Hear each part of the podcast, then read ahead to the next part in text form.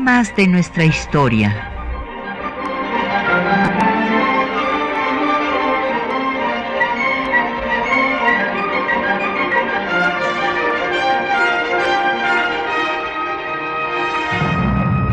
Un espacio que difunde el conocimiento del pasado para comprender nuestro presente. Programa a cargo de la maestra Patricia Galeana.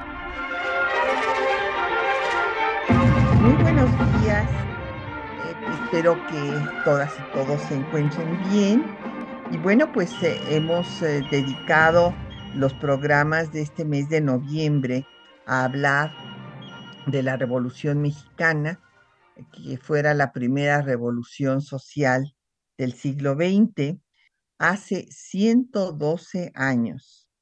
Tuvo lugar en Puebla el eh, cateo y la muerte, el asesinato de los hermanos Aquiles y Máximo Cerdán y de esta pues eh, embestida de policías y soldados contra la casa de la familia Cerdán salió herida Carmen Cerdán. Bueno, pues vamos a entrar en materia. Nos habíamos, habíamos ya referido el desarrollo de la revolución maderista y en el anterior habíamos hablado del el eh, programa del Partido Liberal Mexicano y de Ricardo Flores Magón. Y justamente el 21 de este mes se cumple un centenario de su partida. Y en este programa anterior habíamos hablado de cómo pues Madero había hecho primero un libro, La sucesión presidencial, en 1910, tratando de que hubiera una transición pacífica a la democracia. Eh, después fundó el Partido Antireeleccionista, hizo diversas giras, seis giras por todo el país, y cuando venían las elecciones, pues Porfirio Díaz lo mandó a encarcelar y se religió por séptima vez. Pero eh, entonces, pues ya no quedó otra alternativa, como él mismo lo expresó, que tomar las armas, cosa que él hubiera querido evitar y entre el, pues, los sucesos que acontecieron eh, justo antes del 20 de noviembre destaca eh, la muerte de eh, Aquiles y Máximo Cerdán. ¿Quiénes eran los Cerdán? Hay que recordar que eran cuatro hermanos. Natalia era la mayor, Aquiles, Máximo y Carmen, que era eh, la más joven. su madre, Carmen a la Triste, eh, pues fue hija del el gobernador poblano, que era un destacado abogado, militante del liberalismo, que participó tanto en la guerra de reforma como en la lucha en contra de la intervención francesa. Y por otra parte, el esposo de Carmen, el padre de los hermanos Cerdán, Manuel Cerdán, era un hombre de ideas eh, vanguardistas eh, que había lanzado un manifiesto que se llamaba, eh, pues bueno, no se llamaba, que tituló La ley del pueblo, en el que ya planteaba la necesidad del reparto agrario, que hubiera una industria nacional, ya que todo estaba en manos de los extranjeros, que se pagara un salario justo a los trabajadores y trabajadoras, que hubiera educación obligatoria y planteaba algo muy importante, que se suprimiera al ejército ya que pues desde luego Porfirio Díaz lo usaba para la represión. Entonces, como ustedes ven, tanto por parte del abuelo como del propio padre, pues los Cerdán tenían una herencia eh, liberal, progresista, social, o inclusive socialista, que pues va a explicar cuál fue su actuación en la vida. Eh, Natalia y Aquiles, bueno, porque muere el padre de los Cerdán y doña, eh, pues Carmen a la triste, la madre, se ve en dificultades para mantener a la familia y Natalia y Aquiles ponen una zapatería y con ese motivo van a tener contacto con los obreros de la zona.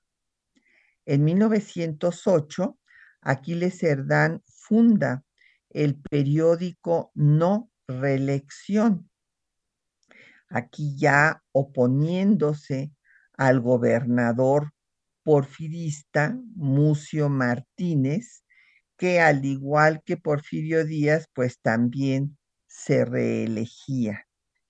Y en este periódico escribía con el seudónimo de Marco Serrato su hermana Carmen.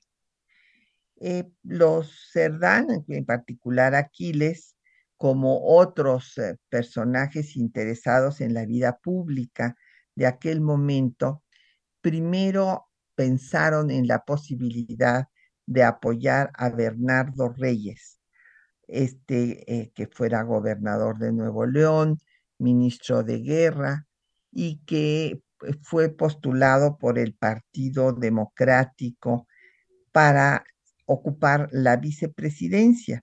Pero como recordarán ustedes, pues Porfirio Díaz, que había anunciado en la entrevista que dio a Krillman que ya México estaba preparado para la democracia y que vería con gusto que se formaran partidos de oposición y que él ya se iba a retirar, pues eh, eh, hizo esto según algunos de sus biógrafos para ver quiénes eran los que tenían aspiraciones políticas y neutralizarlos.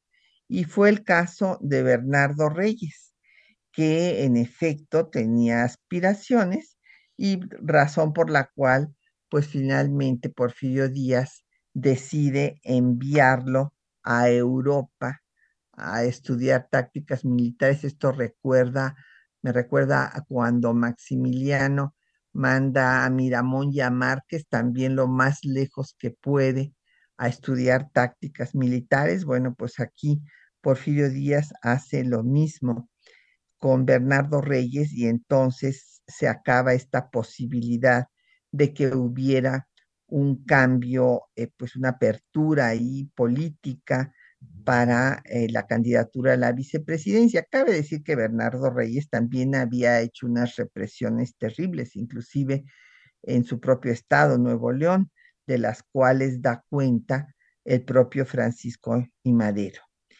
Pero eh, pues ante esta situación, eh, los antireeleccionistas, como sabemos, proponen pues a Madero, postulan a Madero para ya directamente la presidencia. Y eh, desde luego Aquiles pues da la batalla en Puebla, él funda el club político Luz y Progreso, que es un club antireeleccionista, eh, del cual eh, Aquiles es el presidente. En él participan eh, pues los obreros fundamentalmente de las fábricas textiles y en este se plantea pues acabar con la dictadura. Y se imaginarán ustedes que ante esta situación, pues Aquiles va a sufrir varios encarcelamientos por órdenes de eh, el gobernador Martínez. Inclusive, eh, pues él llegó a planear Aquiles hacer un acto de protesta en medio de la celebración de eh, la independencia, el 16 de septiembre, pero pues fue encarcelado antes. No obstante, lanza una carta pública a Díaz y al propio gobernador pues echándoles en cara sus eh, actitudes pues eh, arbitrarias, autoritarias, represivas y que eh, pues no se respeta la constitución ni la ley. después de esta prisión, pues el propio Madero va a intervenir pidiendo la intermediación de Limantur para que liberen a Aquiles, cosa que eh, pues va a suceder. Y eh, en la gira que organiza Aquiles Cerdán en Puebla, pues va a haber un exitosísimo meeting en la capital poblana de 25 mil personas. Eh, no obstante, como digo, pues después de estas seis giras, Madero es encarcelado y Porfirio Díaz se reelige y entonces es cuando vendrá el llamado a tomar las armas.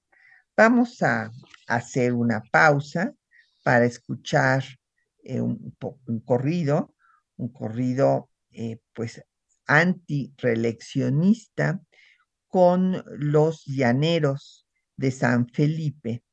Esta es una composición de Samuel Lozano, que fue miembro de la División del Norte y es llamado el padre del corrido mexicano en el disco Más Corridos de la Revolución. Escuchemos.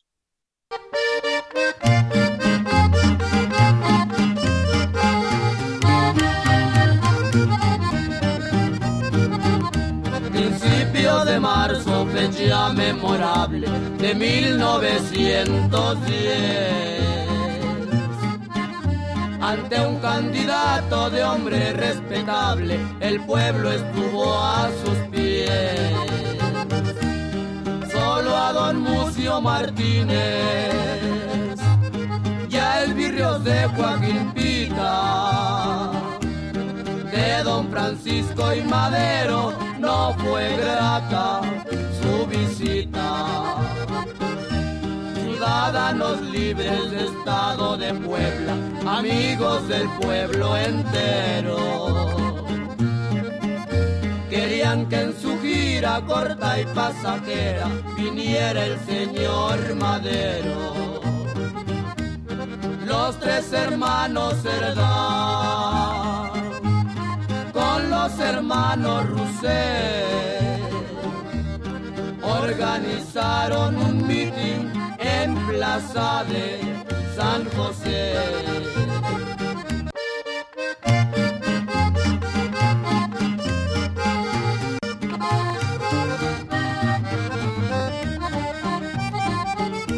Madero es el hombre de la circunstancia, Madero es valor y ciencia eso las flores le dan su fragancia, que viva la independencia.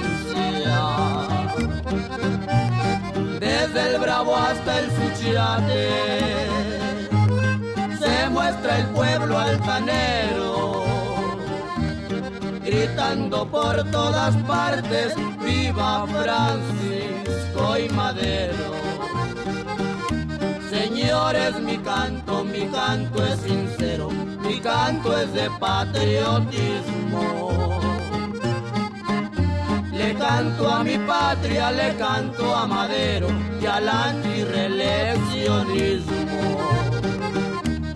El pueblo humilde y sufrido piensa empuñar el acero, guiado por un fiel caudillo Don Francisco y Madero. Bueno, pues ahí tienen ustedes este corrido antireleccionista y este nos han empezado a llegar eh, preguntas, comentarios de nuestro auditorio.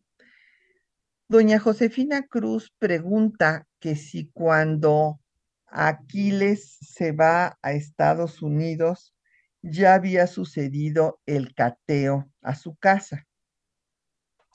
No, doña Josefina, o sea, había habido varios encarcelamientos de Aquiles y eh, la casa siempre estaba vigilada y cercada porque pues ya sabían que eran opositores.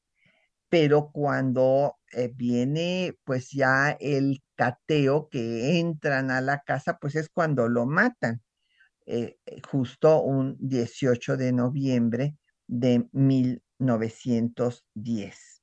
Ahorita veremos esto de cuando logra huir, o sea, de estas eh, diferentes eh, pues encarcelamientos, finalmente huye con Carmen y van en efecto a reunirse con Madero en San Antonio, cuando Madero también logró huir de San Luis Potosí, a donde lo había encarcelado Porfirio Díaz, y después lo liberaron de la cárcel, pero le prohibieron salir de San Luis Potosí y finalmente pues escapa y se va a San Antonio, Texas, en donde lanza el plan de San Luis.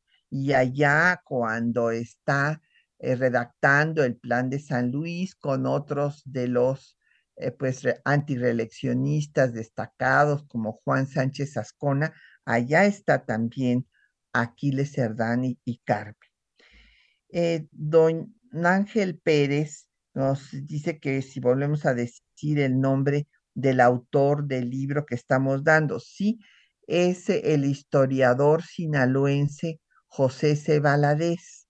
Eh, autor pues de una historia de la revolución que ha sido reeditada muchas veces, incluso por la UNAM, por el Fondo de Cultura Económica, y que, eh, pues, entre otras obras, tiene también eh, la de los orígenes de la República Mexicana, Alamán, estadista e historiador, y el Instituto de las Revoluciones de México reunió una serie de textos que él escribió sobre la revolución, que estaban dispersos y los reunió en varios volúmenes, aparte de la historia de la revolución, y este se llama La Revolución y los Revolucionarios y es la colección que les hemos estado obsequiando en, esta, los programas de la Revolución en este mes, don Ángel. Viviana Cruz eh, nos dice que, eh, pues, eh, que este tema de la no reelección es muy importante ah, en la actualidad, ahora con todas estas reformas que se están planteando al sistema electoral y que cómo era la elección en el siglo XIX. Todo el tiempo fue elección indirecta, o sea, se elegía a los electores por cada entidad federativa. Es justo cuando Madero triunfa eh, la primera iniciativa que manda para que sea consignado en la revolución es la de su lema, sufragio efectivo, no reelección.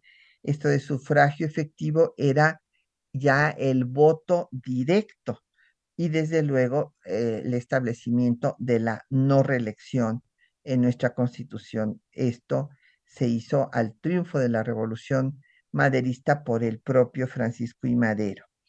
Y también nos pregunta doña Viviana que eh, si los partidos se sumaban a, una candidatura. Bueno, sí hubo casos en los que eh, pues algún candidato de algún partido declinaba y eh, se sumaba a otra candidatura.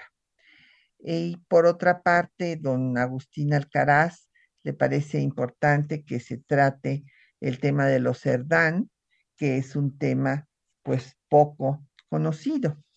Bueno, pues estábamos eh, mencionando pues lo que pasó eh, cuando pues fue encarcelado Madero, después pues se consuma la séptima reelección de Díaz, que ocupa por octava ocasión la presidencia y además ya iba a ser por seis años, ya no por cuatro, y había, había impuesto a Ramón Corral como vicepresidente. Y ante esto, pues se fuga Madero a San Antonio y también Aquiles y Carmen en agosto de 1910 eh, se van con él a San Antonio.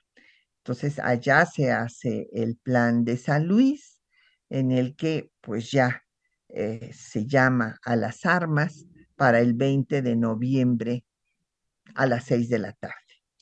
En estas circunstancias se designa a Aquiles Cerdán por parte de Madero como el, que, el líder que lleve, eh, eh, dirija el movimiento revolucionario en Puebla y que funja como oh, gobernador provisional. Y entonces, pues se regresan eh, Aquiles y Carmen a su estado.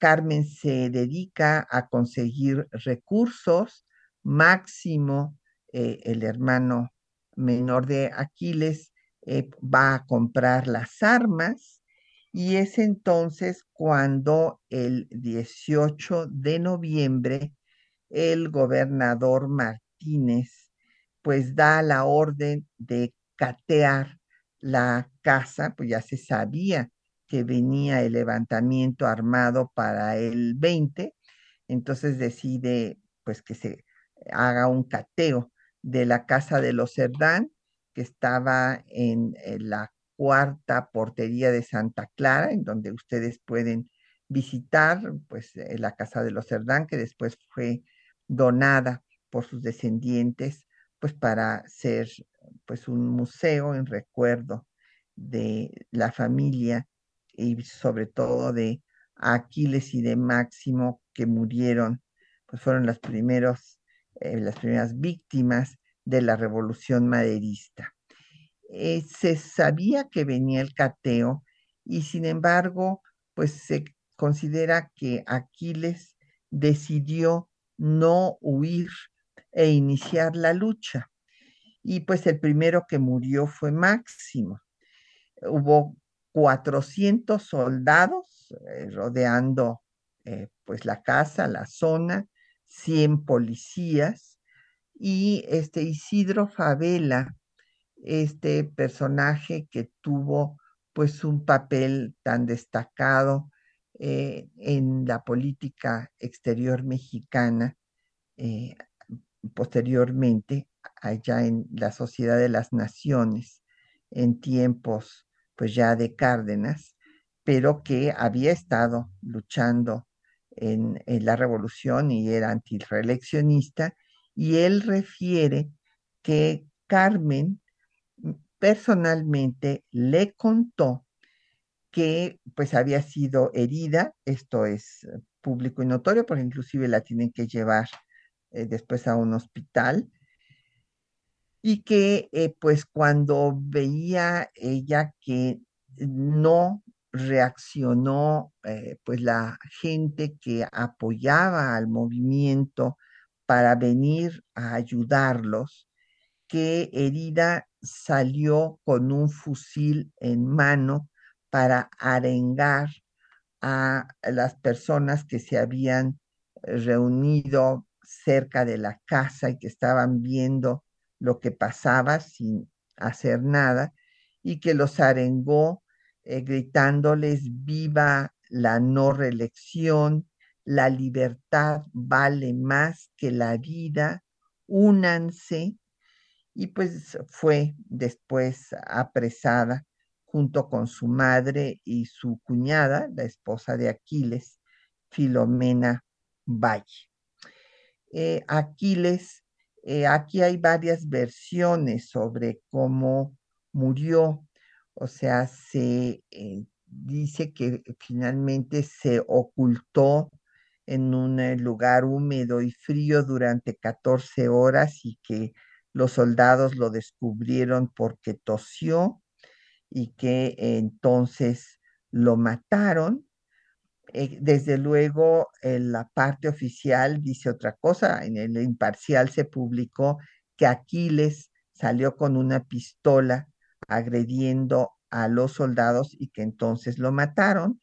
Y hay otra versión de que lo habían aprendido y que el gobierno, eh, pues el gobernador personalmente, Martínez, dijo que lo matara. Pues vamos a hacer una pausa para escuchar los textos que les hemos seleccionado para esta mañana, donde van a oír ustedes eh, en lo que escribió Aquiles Cerdán en su proclama, señalando cuáles eran los problemas que tenía México y por qué había que iniciar la revolución, porque se habían agotado todos los recursos para hacer una transición pacífica y eh, bueno, pues la valentía de Carmen Cerdán, referida por Isidro Favela, cuando el gobernador Mucio Martínez ordena el cateo de su casa. Escuchemos.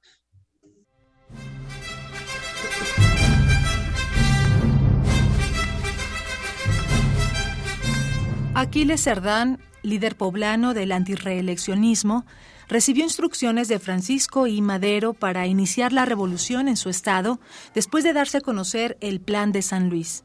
Para ello, escribió una proclama para llamar a los poblanos a levantarse en armas el 20 de noviembre de 1910. Ciudadanos, hemos agotado todos los recursos que la ley y el patriotismo nos indicaba para salvar nuestras instituciones y aún la patria. No tenemos más recurso que arrebatar por la fuerza al general Díaz el odioso poder de que con astucia y mala fe se ha apoderado. Tened en cuenta que la dictadura del general Díaz nos ha llenado de lodo ante las naciones civilizadas, porque por sufrirla se tilda de cobarde al pueblo mexicano, sin comprender que no fue cobarde, sino porque era lo que indicaba la razón y el patriotismo. Ahora bien, para probar esto último, tomemos las armas, ciudadanos, y con ello también probaremos que no hemos degenerado. Imitemos a nuestros padres para dejar un ejemplo y un estímulo a nuestros hijos. En la lucha democrática os he visto luchar como héroes esforzados. Hoy ese esfuerzo lo necesito, pero con las armas en la mano. El día 20 a las seis de la tarde en adelante estallará la revolución en este estado y en toda la República.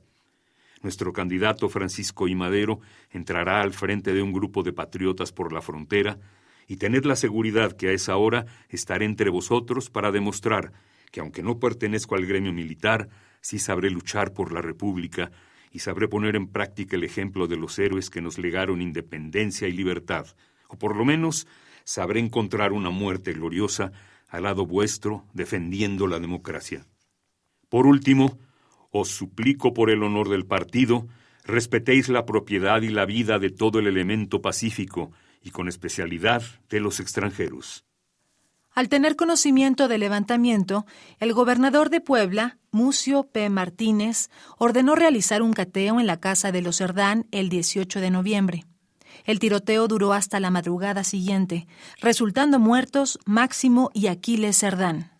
Durante los interrogatorios, su hermana Carmen Cerdán declaró sus razones para permanecer al lado de sus hermanos. El documento señala.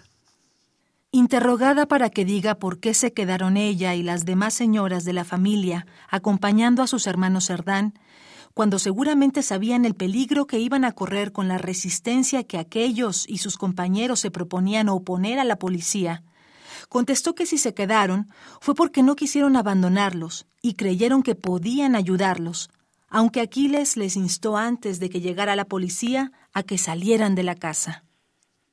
Cabe destacar el valor de Carmen al reclamar a los vecinos no haber acudido en apoyo de la familia Cerdán durante el ataque que sufrieron por parte del gobierno federal. Más tarde, Isidro Favela relató su valentía. Aquiles Cerdán confiaba, mejor dicho, estaba seguro, según me lo afirmó su hermana Carmen, de que la gran muchedumbre de los revolucionarios comprometidos lo secundarían, y por eso se encerró en vez de escapar, como pudo haberlo hecho.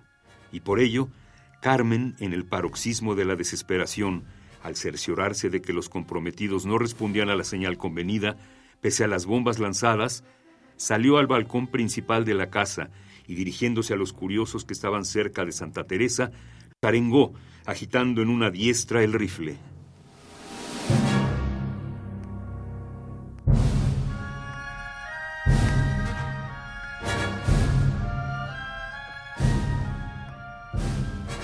Bueno, pues ahí tienen ustedes los textos que les habíamos comentado.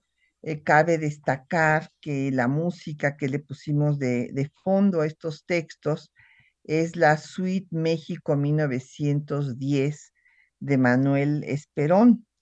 Eh, pues esta música revolucionaria de principios del siglo XX eh, con la Orquesta Sinfónica de Minería.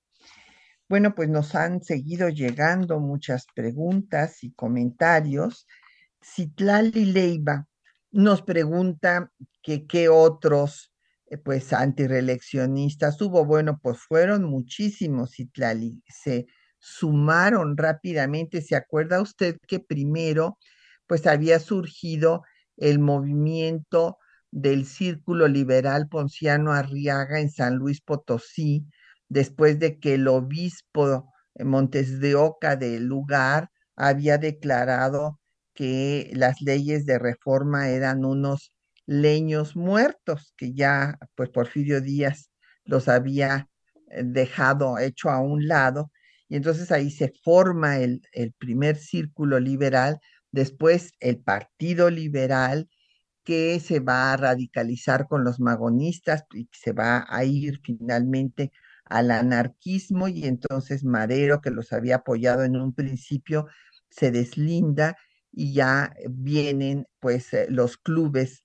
antireeleccionistas y todos los que estaban en contra de la dictadura se suman. Por ejemplo, Filomeno Mata, este gran periodista, eh, director del diario del Hogar, eh, Juan Sánchez Ascona, que ya había yo mencionado, que estuvo con Madero en San Antonio, Texas, Emilio Vázquez Gómez, y bueno, pues los Cerdán, y así como estaban los Cerdán en Puebla, estaban en otros estados de la República. Y por eso es que al eh, convocar Madero a las armas, hay levantamientos en muchos estados de la República. Madero no pudo entrar eh, al territorio nacional porque no llegaron las armas y los hombres que él esperaba, pero el 20 de noviembre hubo muchos levantamientos, nada más en Chihuahua hubo siete levantamientos en Chihuahua, pero hubo levantamientos en Durango, en Zacatecas, en Veracruz, eh, otros que finalmente no eh, se pudieron dar en Sonora y Sinaloa, pero había un descontento generalizado en contra de la dictadura. Y por esto es que finalmente, pues Porfirio Díaz, que era, era un hombre pues muy hábil, se dio cuenta pues que ya había llegado el momento de irse. Eh, Emma Domínguez eh, nos eh, llamó y nos dice que, pues así se puede dar una confusión, doña Emma, tiene usted razón, entre el plan de San Luis y San Luis, Missouri. Quienes se van a San Luis, Missouri, son los magonistas del Partido Liberal que huyen de la persecución eh, de, Porfirio Díaz y después también van a ser perseguidos en los propios Estados Unidos y van a acabar yéndose hasta Canadá. Eh, y eh, ellos son los que desde San Luis, Missouri, hacen el programa del Partido Liberal. Y en este caso, eh, pues sí, en efecto, el, el plan de San Luis eh, lo llama así Madero, pues por San Luis Potosí, que era donde lo habían tenido encarcelado. Pero pues él lo tiene que proclamar desde San Antonio, Texas, a donde había huido. Eh, doña Erlinda Sánchez dice que, pues, eh, si Carmen Cerdán fue eh, la primera víctima de la, bueno, la primera muerta mujer, bueno, no se murió, perdón, la primera mujer herida en la revolución, bueno, por lo menos es la única de la que tenemos, pues, la seguridad de que fue herida en estos hechos porque como le digo, pues hubo diversos levantamientos, no el 18 de noviembre, pero sí el 20 de noviembre en diferentes estados de la República, fundamentalmente en el norte del país y bueno, pues en el centro eh, Puebla y en el este Veracruz. Y puede haber habido otra mujer herida, ¿verdad? Pero no la tenemos documentada. Y ahora vamos a hablar más de Carmen, porque eh, pues eh, que nos, don Jorge Morán nos pregunta que qué sucedió con, con ella. Eh, y entonces eh, hay que, ah, bueno, no creo que fue Lucía Farfán, es la que nos pregunta que, sobre los hermanos Cerdán, pero también don Jorge, eh, que pues, ¿quién, bueno, ¿qué, qué sucedió después con Carmen Cerdán? Bueno, sí, Carmen Cerdán estuvo en la cárcel, la tuvieron que llevar a un hospital por la herida y después eh, cuando salió ella y su madre, bueno, pues pusieron eh, en particular eh, su madre, doña Carmen Alatriste, puso una demanda porque pues habían saqueado su casa. Y Filomena Valle también puso una demanda en contra del gobierno, pues por el asesinato de Aquiles. Y Carmen eh, Cerdán, pues va a seguir eh, pues eh, apoyando al proceso revolucionario, está en la Junta Revolucionaria de Puebla, apoyó después al constitucionalismo, a la revolución constitucionalista, y ella fungió como enfermera, como otras muchas mujeres. Eh, hay que destacar que con la última pandemia quedó de manifiesto que el sector salud a nivel mundial, este, un 70%, eh, no solamente hay médicas, muchas médicas, sino las enfermeras, las personas eh, que limpian que, los hospitales que dan de comer, son un 70% mujeres a nivel mundial y en México el 79% del sector salud es de mujeres.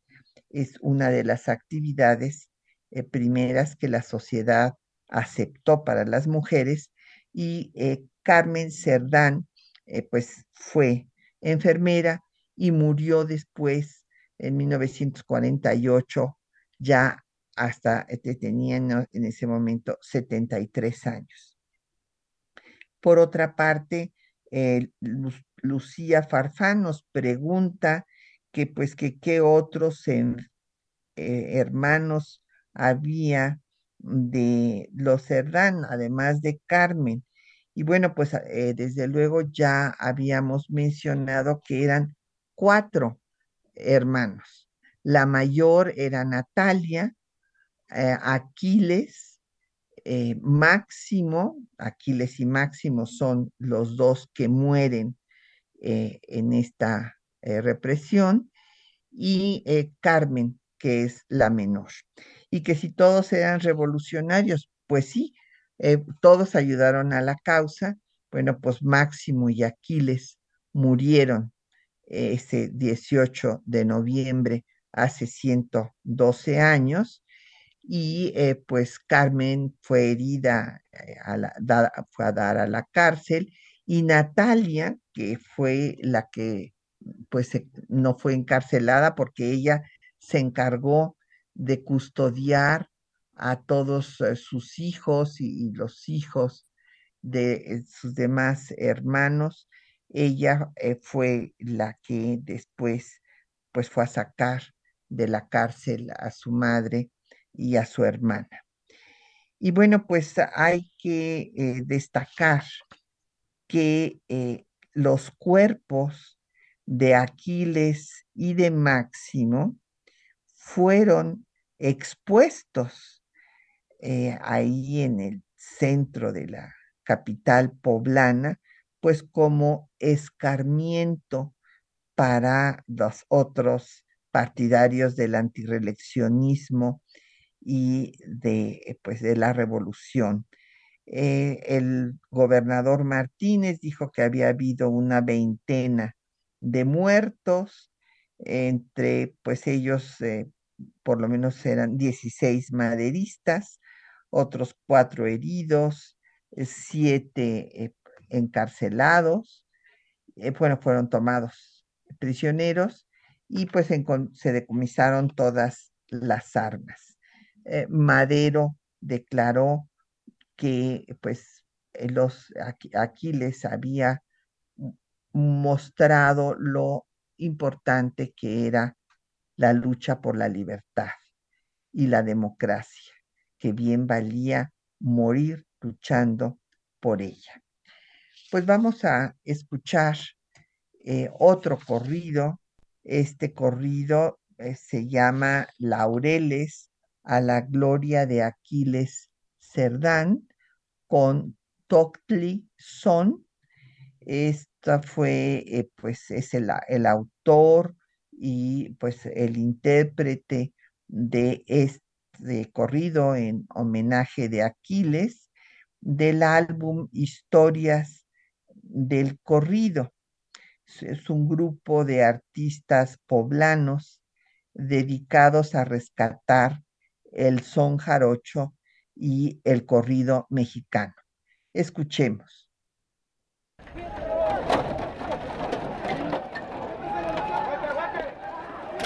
Oigo el tumbar de un movimiento.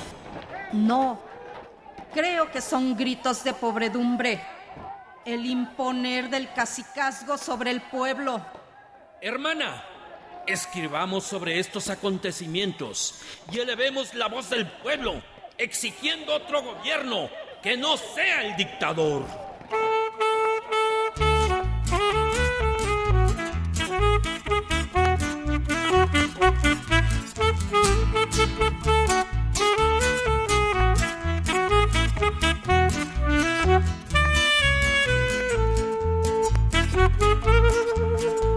De Puebla de rodillas a ofrecerles un homenaje con el más crecido afán a los obreros y estudiantes como héroes, llenos de gloria sucumbieron con Cerdán. Hagan recuerdo el 18 de noviembre, año por gracia para 1910, cuando con sangre se escribió en páginas verdes una epopeya muy gloriosa de honra y fe cuando Madero bajó a hacer su propaganda. Miro aquí en Puebla mucha gente a su favor, los que sinceros exigían en su demanda. Bueno, pues ahí tienen ustedes este otro corrido en homenaje a Aquiles Cerdán y nos han llegado otros comentarios. Don Arturo Serna dice que el programa debería de estar también en televisión pues bueno, pues allá a ver qué deciden los directivos de, de TV UNAM. Muchas gracias, don Arturo.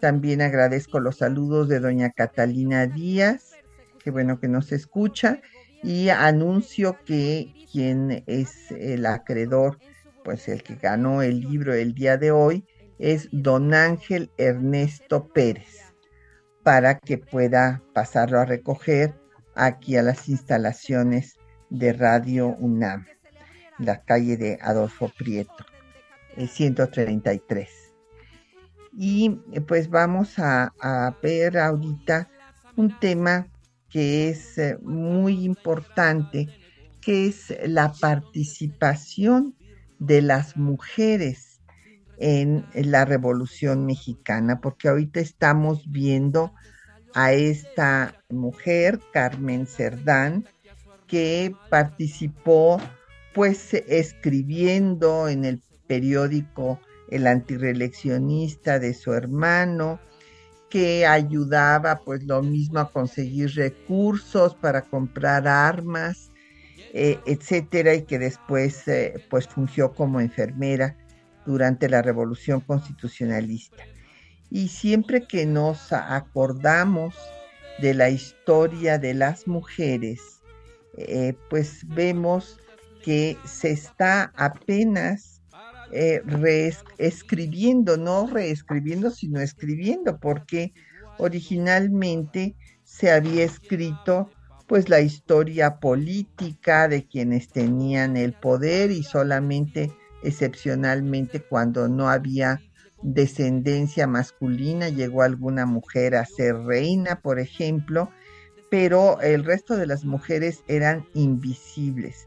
Ni siquiera eh, cuando se hacía un inventario en una hacienda, pues se decía cuántos peones había, cuántas cabezas de ganado, cuántas eh, eh, pues sacos de maíz se producían, pero no se mencionaba a las mujeres.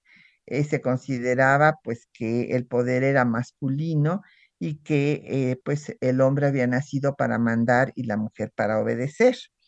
Entonces fue cuando eh, pues viene la corriente marxista, el materialismo histórico, que se empieza a estudiar a las mujeres en tanto que trabajadoras.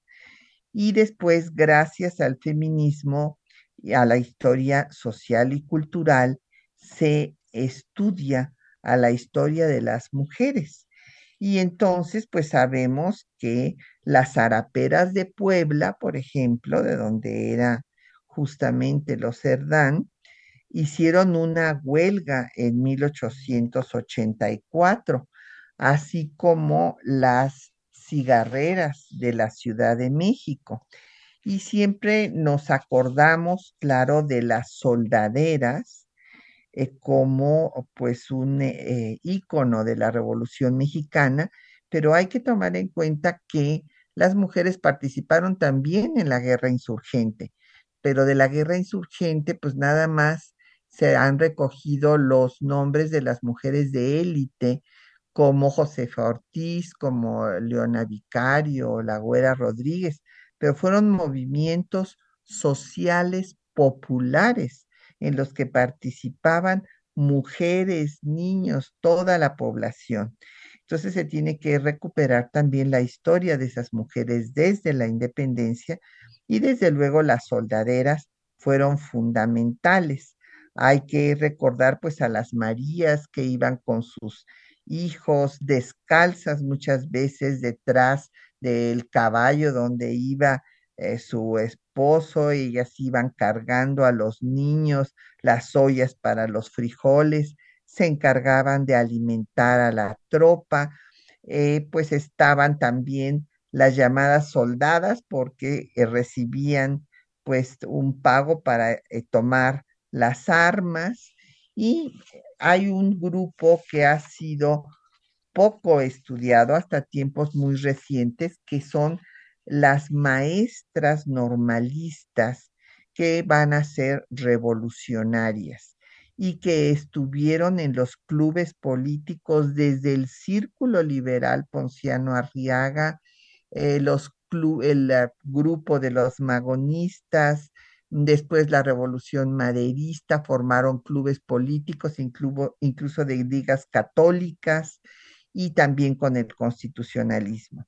Entre las eh, que podemos recordar está Juana Belén Gutiérrez, que formó el Club Liberal Discípulas de Juárez, Dolores Jiménez y Muro, que fundó el Club Antireleccionista Hijas de Cuauhtémoc y que redactó un plan político y social en Tacubaya y también participó en el prólogo del plan de Ayala.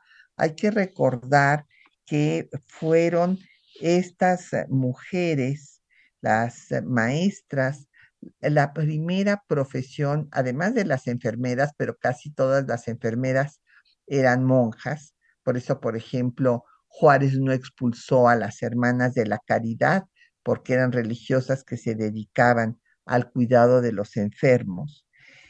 Además de la enfermería, eh, la profesión de las maestras fue la primera aceptada por la sociedad para las mujeres, ya que si podían educar a sus hijos, podían educar a los hijos de los demás. Entonces, eh, Juárez fundó la escuela secundaria para señoritas que se multiplicó en los estados y estas después estudiaron pedagogía y se convirtieron en las maestras, después se creó la escuela normal y estas maestras hacían conciencia en sus alumnas y alumnos de eh, pues los excesos de la dictadura porfirista y de la necesidad de un cambio democrático. Entonces, eh, no solamente hacían conciencia en la sociedad de estos cambios, sino que, como les digo, fundaron clubes políticos, fundaron periódicos.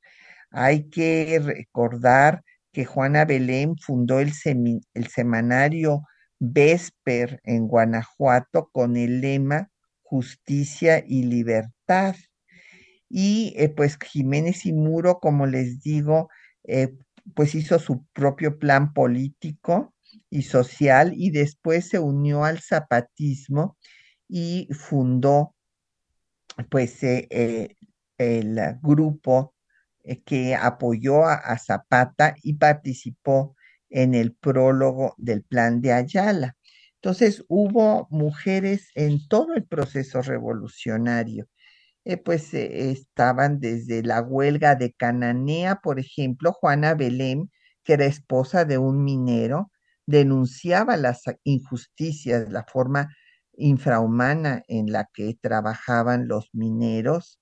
En la huelga de Río Blanco, pues estuvieron Isabel Díaz de Pensamiento y Lucrecia Toris, que le llamaban la Virgen Roja porque se enfrentó a los soldados que llegaron a reprimir la huelga. Entre las magonistas estaba Elisa Acuña Rossetti, eh, Juana Belém también estuvo con los magonistas, eh, María Refugio Vélez, y bueno, pues los maderistas estamos viendo a Carmen Cerdán, ya después veremos con los carrancistas a Hermila Galindo, y eh, pues en las zapatistas ah, hubo muchas mujeres.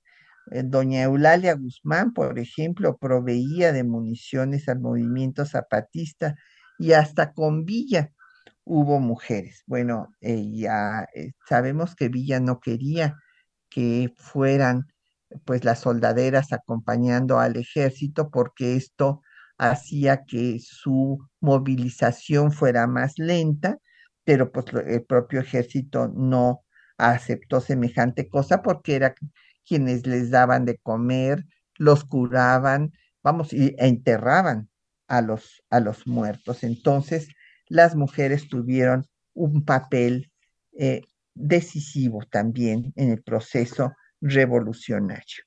Y hay que recordar para concluir nuestro tema, eh, pues dedicado a Aquiles y Carmen Cerdán, que en 1912 eh, se puso la primera piedra para un monumento en homenaje a Aquiles Cerdán, que está en la plazuela Villamil en la calle de Aquiles Cerdán, y Luis Cabrera, este intelectual eh, eh, carrancista, eh, que fuera el autor de la ley agraria de Carranza, fue el orador y entre sus conceptos, un hombre brillante, señaló que el camino de la ley y de la justicia es el único que conduce a la libertad.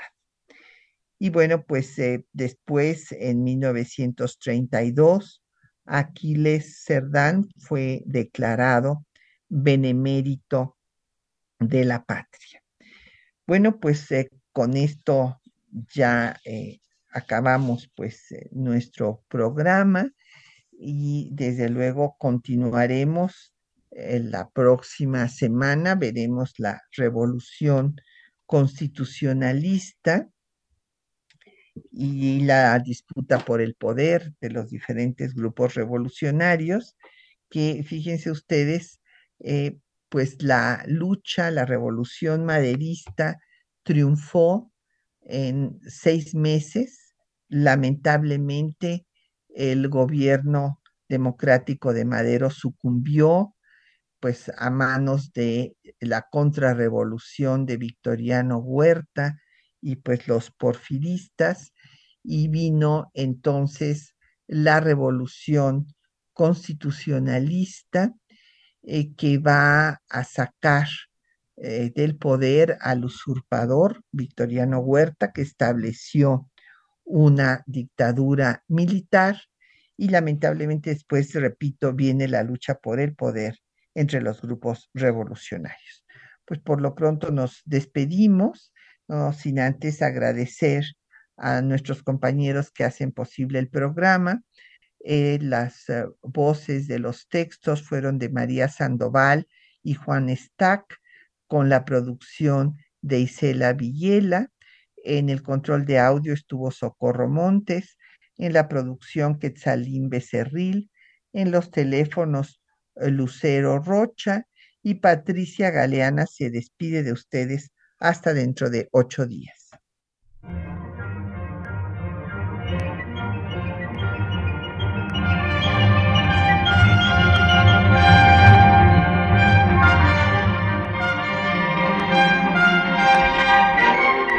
Temas de nuestra historia.